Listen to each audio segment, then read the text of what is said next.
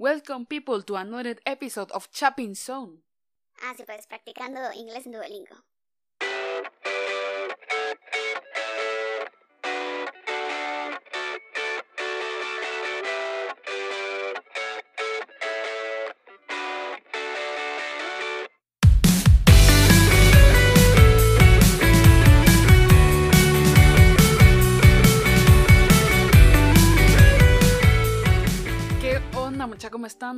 Buenos días, buenas tardes, buenas noches, no importa la hora que estés escuchando esto, mi nombre es Jani López y es un gustazo estar acá detrás del micro con ustedes. Y feliz mes del amor, de la amistad, del cariño y todo lo empalagoso que hay ahorita en febrero. Y uniendo a Chopping Zone al club del romanticismo, este mes vamos a estar hablando del amor. Así es, todo febrero va a ser del amor, pero no es del amor de, ay, que tu tu chocolate, tus flores. O sea, sí, es parte de, pero vamos a estarlo segmentando. El día de hoy toca el amor más importante, el amor propio. Esto ya lo comentamos en un episodio pasado con Maylee, una charla muy buena y larga, también se lo recomiendo. Pero vamos a hablar un poquito más específico sobre el amor propio y qué cosas puedes hacer para fortalecerlo. El amor propio es el único amor que vas a tener para toda la vida. El resto de amores son efímeros en algún punto, pero el amor propio siempre lo vas a tener. Este es bastante importante porque te crea autoestima, te ayuda a conectar contigo mismo y a superar todos tus defectos. Y en realidad, el amor propio no se trata de soberbia, de orgullo, de sentirte en lo más alto de un pedestal y creerte mejor que los demás. El amor propio se trata de reconocer lo que vales, reconocer que eres una persona, un ser humano que tiene sentimientos, que tiene defectos, que tiene muchas fortalezas, pero sobre todo que es un ser lleno de amor y reconocer que tú mismo mereces ese valor. De hecho, ¿sabías que la falta de amor propio alimenta los miedos? Muchos aspectos en nuestra vida son frenados porque no confiamos en nosotros mismos ni nos tenemos ese propio amor. El amor propio, como les digo, no se trata de ser narcisista. El amor propio se trata de reconocerte, reconocer tu valor y no permitir que ninguna otra persona te quite ese valor. No reconocerte, no aceptarte, ni siquiera respetarte solo ocasiona que vivas incómodo o incómoda y que no disfrutes de la vida que estás viviendo. Nos centramos tanto en querer parecernos a otra persona que olvidamos realmente cuál es nuestra esencia, cuál es nuestra chispa. ¿Por qué queremos imitar a personas que ya alcanzaron un nivel de amor propio estable en lugar de trabajar en el nuestro? Que sí que puedes tener modelos en los cuales inspirarte, motivarte, pero no es copiarles, no es imitar su estilo de vida, porque no te tocó así. Tú tenés un estilo de vida, tú tenés una esencia, tú tenés una chispa, tú tenés algo que te identifica, te caracteriza y no lo estás explotando. El amor propio se trata de reconocerse a uno mismo, de construirse si es necesario y volverse a construir más fuerte. Este es un amor que es básico, pilar en la vida de todo mundo. Y deberías de tenerlo, deberías fortalecerlo y deberías cuidar que nadie dañe tu amor propio. De hecho, ¿cómo vas a darle amor a otra persona si no te amas a ti mismo? ¿Cómo vas a hacer que otra persona reconozca tu valor, tus virtudes y cualidades si ni siquiera tú las reconoces? ¿Cómo vas a infundir respeto, no miedo, respeto, si ni siquiera te respetas tú mismo? Si deseas el amor verdadero, no leas cuentos de princesitas baratos. Si realmente quieres un amor verdadero, primero aprendete a amar. Porque no hay nada más verdadero y sincero que amarte a ti mismo y nadie tiene la obligación de, entre comillas, complementarte. Porque eso no es así, somos seres completos, nadie viene al mundo sin un alma completa. Las personas solamente te van a acompañar en tu camino. Tú tenés el deber de construirte, de encontrarte y de actuar en función a lo que sentís. Hay cuatro maneras de desvalorizarte a ti mismo y de dañar tu amor propio. La primera de ellas es dar crédito a todo lo que la gente te dice darle la razón a la gente de tus defectos, darle siempre lugar a otros en lugar de a ti. Primero está todo el mundo excepto tú. ¿Por qué? ¿Por qué no te das tu lugar? La segunda cosa es victimizarte. Afronta tus errores, no le eches la culpa a nadie. Cuando es una situación totalmente personal, nuestro primer mecanismo de defensa es buscar culpables, pero en realidad hay que aprender a no victimizarse con situaciones de las cuales tal vez no estamos para nada orgullosos. Tendemos a lastimarnos a nosotros mismos y sin duda que esto hace y provoca una resignación horrible pensando que uno no puede hacer nada para solucionar las cosas. También exigirte más de la cuenta. Cuando uno se quiere poquito, trata de ver a todo el mundo como un ideal, como un estatus que tiene que alcanzar. Cosa que no debería decir así. Se te olvida que el mundo no es mm, totalmente blanco, totalmente negro, sino hay muchos más colores en la gama de la vida. Y en realidad no es que seas más guapo o que tengas que ser el más guapo, el más inteligente, el más exitoso, porque no significa que seas un fracasado, simplemente no es lo tuyo. es una trampa totalmente inconsciente querer exigirse para alcanzar un ideal que creamos nosotros mismos. También descalificarte es algo tan dañino. Hablar mal de ti mismo y dejar que otros hablen mal de ti. El autosabotaje es lo peor que vas a encontrar en este mundo, porque no nos permite amar a otros, no nos permite reconocernos y no nos permite ser libres. Ay, buenos días, estrellitas. Pues me dormí grabando esto, pero ¿no les ha pasado que están grabando algo importante? Bueno, no grabando, pero haciendo algo importante y se duermen de la nada? Dormir sana. Pero retomando el tema, el amor propio hay que cultivarlo. Imagínate a ti mismo, a ti misma, como una flor, una planta, un palo de aguacates, no sé cómo te imaginarás, pero imagínate como una planta. Necesitas ser regada para poder crecer, necesitas luz del sol para poder crecer, pero no hay que hacerse, también necesitas un poquito de sombra, necesitas un poquito de viento, necesitas abono, necesitas muchos nutrientes para poder crecer y ser una hermosa florecita. O un gran árbol de aguacates. No importa lo que querrás ser, pero siempre necesitas algo que te motive algo que te nutra para crecer. Date un gustito. Si estamos hablando del amor propio, se trata de, se trata de que te consintas a ti. Date tus gustos. ¿Te quieres comprar un chocolate? Comprate tu chocolate. ¿Quieres darte un masaje? Anda que te den un masaje. Haz lo que te gusta. El amor propio se trata de consentirte a ti.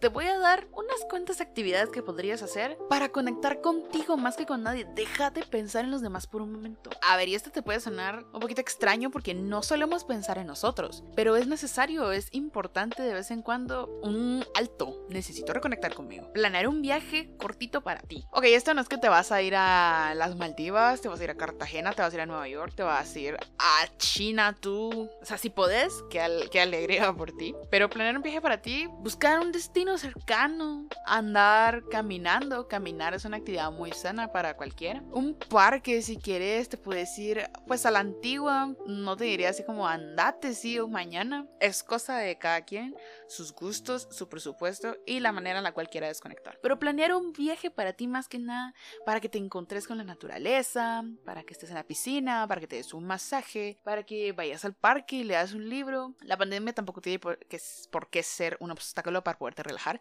y darte un viaje para ti. Podrías sacarte muchas fotos también. Es un recuerdo de lo precioso que eres. Podrías también escribir por las mañanas. Al levantarte, tener un cuadernito que ahora caqueramente se le dice una bullet journal y tenés ahí tus apuntes, vas escribiendo en la mañana, ok, hoy me levanté con mucha motivación me siento con mucha energía, quiero hacer esto y esto y esto. Una agendita en la cual puedas ir anotando, sacando los pensamientos, escribir tus sueños es una actividad muy, muy relajante y al mismo tiempo puede ser también de crecimiento. Ahora, si tú soñas con peleas de tiburones robots versus dinosaurios galácticos, pues también se puede escribir. Es válido escribir todo lo que hayas soñado, todo lo que sintas, penses, te motive. Mientras tú estés escribiendo, activas tanto tu mente como tu alma. Es una actividad muy bonita que puedes acompañar con un cafelito, con un chocolatito, con un croissant, una botanita, lo que querrás. Escribir es una actividad muy, muy, muy recomendada. Yo te la recomiendo, me gusta mucho escribir. Ahora, si tú no sos de mover, mover el cuerpo para escribir, puedes leer también. La verdad que leer no es nada complicado, no tiene mucha ciencia. Toma tu libro favorito, ya lo leíste, no importa, volverlo a agarrar y lo lees. O ponete a leer algo nuevo. No es necesario que tengas el libro físico, puedes hacerlo en PDF pero si sos como yo y te gusta más sentir el libro físico, el olor a nuevito, destapar el plástico, sentir las hojas, pues puedes comprarte un nuevo libro, buscar recomendaciones, un libro sorpresa. Recuerden, nunca juzguen un libro por su portada. Aplica para personas también. O leer por la noche, enciende una tubelita con todo el cuidado del mundo. Pon tu cafetera, pon tu musiquita y ponte a leer. Una bella noche de lectura podría calmar todo todos los pensamientos y todo el chorro de cosas que tienes en la cabeza. Y retomando lo del baño, pues si tienes una tina, insisto, sos una persona suertuda en el mundo, porque cuántos no quisiéramos tener una tina, pero tomar un baño relajante es de las cosas más placenteras que puedes hacer. Agüita caliente, para la gente que quiera podrían hacer con inciensos y con velitas. Hay unas bombas que son como unas pelotas que se ponen en la tina y liberan esencias, creo. No sé exactamente cómo es el rollo, pero se ve bien chilera el agua. Pero eso es bastante relajante. Y si no, un baño de agua caliente. Vas a dormir como bebé te lo aseguro. Podrías bañarte con música también. Está comprobado que bañarte con música te pone de mejor humor. Ahora, este va a sonar bastante zen, pero es una actividad que realmente te ayuda para cuidarte a ti mismo. Es la meditación. Y no, la práctica de la meditación no se trata de sentarte y repetir om durante mucho tiempo. La meditación es una forma muy inteligente y alternativa de sanar. O sea, no es necesario que seas un conocedor y que practiques yoga todos los días. No, meditar se trata de sentarte, enfocarte en tu respiración y vivir tú aquí y ahora. Meditar ayuda mucho para ralentizar un poco el tiempo, ralentizar un poco tu ritmo y tu estilo de vida. Es una manera muy bonita de analizar y si es en un área con total silencio, mejor. Aunque puedes poner tu música también, música relajante, no vas a poner punk rock porque para meditar no creo que te ayude. Evita los distractores. El punto de todas estas actividades es concentrarte en ti. También podrías dibujar y colorear. Tal vez dirás así como, ay no, eso es para niños chiquitos que están bravos. Pero no, dibujar o colorear es una manera muy bonita de sacar a flote tu creatividad. Si te quedaste sin ideas, si tienes un bloqueo creativo, ponete a dibujar líneas, ponete a colorear mandalas. Debo reconocer que a mí los mandalas me marean mucho, yo no soy de mandalas. Yo prefiero hacer trazos random, prefiero pero tratar de retratar o dibujar algún personaje que se me ocurra. Pero dibujar y colorear es una cosa muy bonita y es un detonante de creatividad. Ahora, si nada de esto te gusta, agarra tus audífonos, tu celular, tu compu, lo que tú querrás y pone tu música favorita. No importa dónde estés, si en tu casa, en tu cuarto, estás en la casa de un amigo, tus audífonos o la música inclusive a tope de volumen y escuchar tu música favorita te va a hacer recordar por qué te gusta esa canción inclusive, qué es lo que te motivó a que fuera una de tus canciones favoritas. ¿Es un método de relajación? Sí, porque la música es detonante de dopamina y serotonina y oxitocina, que son las moléculas del amor prácticamente. Que por cierto, el amor no fluye en tu corazón, sale del hipotálamo por esas tres moléculas preciosas. Pero la música es un buen detonante de esto. Y si sos una persona más dinámica, te recomiendo cocinar para ti. Si te gusta, si ya lo has hecho, si has cocinado en algún día random, creo que sentiste lo cansado de la experiencia, pero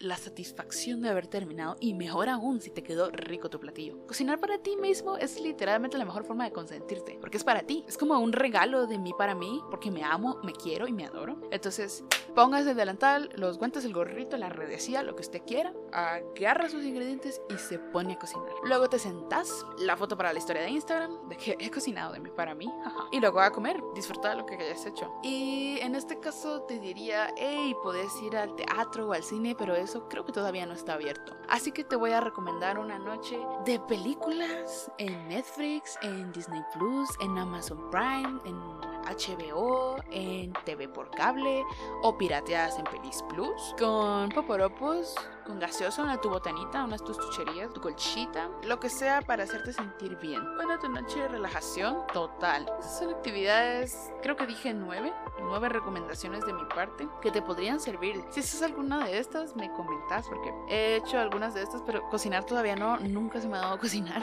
Pero hey, ahora pasemos a logros. Amor propio se trata de querernos a uno mismo, eh, a nosotros mismos. Eso ya está claro, ¿verdad? Ahora, si sabemos que amor propio necesita ser regado, ¿qué pasa con la gente que se vuelve una plaga? ¿Qué pasa con la gente que no te deja crecer? ¿Cómo eliminas a gente tóxica de tu vida? Y más importante, ¿cómo superar esos rompimientos de lazos? El ser humano por naturaleza forma vínculos con otras personas por su instinto puro de pertenencia. Ahora bien, no todas las relaciones son sanas. Existe un límite en el cual dejas de ser independiente y pasas a ser bastante dependiente de lo que otra persona te dice o te hace, o más bien cómo te hace sentir. Eliminar gente tóxica de tu vida implica tener gran madurez emocional, tener respeto por ti mismo a tal punto de decir aquí yo no me siento bien, aquí yo no estoy creciendo, aquí no me están aportando nada bueno y en lugar de hacerme florecer, me están marchitando. El primer paso es reconocer que una relación no es sana. ¿Cómo? Minimizan tus logros, no te dan tu valor, no te dejan hablar, te prohíben cosas. Amigos, la gente tóxica siempre te va a ver un defecto. Por más que hayas ganado una medalla de oro, te van a decir que pudiste haberlo hecho en menor tiempo. Una persona tóxica te tiene envidia, una persona tóxica antepone sus logros a los tuyos, una persona tóxica te critica y lo más importante, la persona tóxica, consciente o inconscientemente, te va a destruir. Como cortolazos con una persona tóxica. Bueno, primero es dándote cuenta de que es una persona tóxica. Segundo punto es meditar. ¿Realmente quiero seguir ahí? ¿Realmente quiero que me sigan pisoteando? ¿Realmente quiero estar en ese hoyo atrapada por ese lazo de toxicidad? Seguramente tu respuesta es no. Así que no es un proceso fácil, lo sé, para muchas personas cortar lazos es algo muy difícil, pero se empieza de poco a poco. Ver menos a esa persona, conversar menos con esa persona. Y si es una relación como de familiar, de amigo o de pareja, hay que sentarse a hablar con la persona y exponer tus puntos. Porque tampoco la que se hace la vaca y bloquea y deja de hablar para siempre. Creo que eso es muy improbable que pase con familiares, sino hay que sentarse a hablarlo. Mira, aquí esto no está funcionando, yo no me siento cómodo, no me siento cómoda en esta relación, no me estás aportando nada, cada quien por su lado, caminos distintos, lo que fue bonito fue bonito y lo que ya no fue, no fue. Hasta luego. Por supuesto que vas a tener un proceso de duelo, necesitas superar que acabas de tener una pérdida de una persona que creías importante en tu vida. Y el mejor remedio para el mal del corazón es primero echar raíces contigo mismo. El mejor remedio para el mal del corazón es pensar en ti. Y claro, el segundo mejor remedio es salir con tus amigos, crear nuevas relaciones, darte un momento de excursión si quieres, un momento para ti. Pero el mejor remedio siempre va a ser estar contigo mismo y volverte a centrar en ti. Y recuerden, donde hay amor propio no se mendiga el resto. Aquí te voy a dar recomendaciones rapidito. Haz ejercicio, bañate todos los días, salí a caminar, salí a pedalear, prueba algo nuevo, inventa crea, baila, divertite con vos, pare de sufrir, que la vida sigue. Ámese, reconózcase, reconozca su valor, quiérase, entiéndase, compréndase. Esto fue todo por el episodio de hoy. Muchas gracias por haber escuchado. Pueden seguirme en mis redes sociales y recomendarle este podcast a quien les sea útil. Recuerden, mi nombre es Jani López, mis redes sociales son arroba hhtazz. Un gustazo estar con ustedes y nos vemos el próximo sábado. Chao.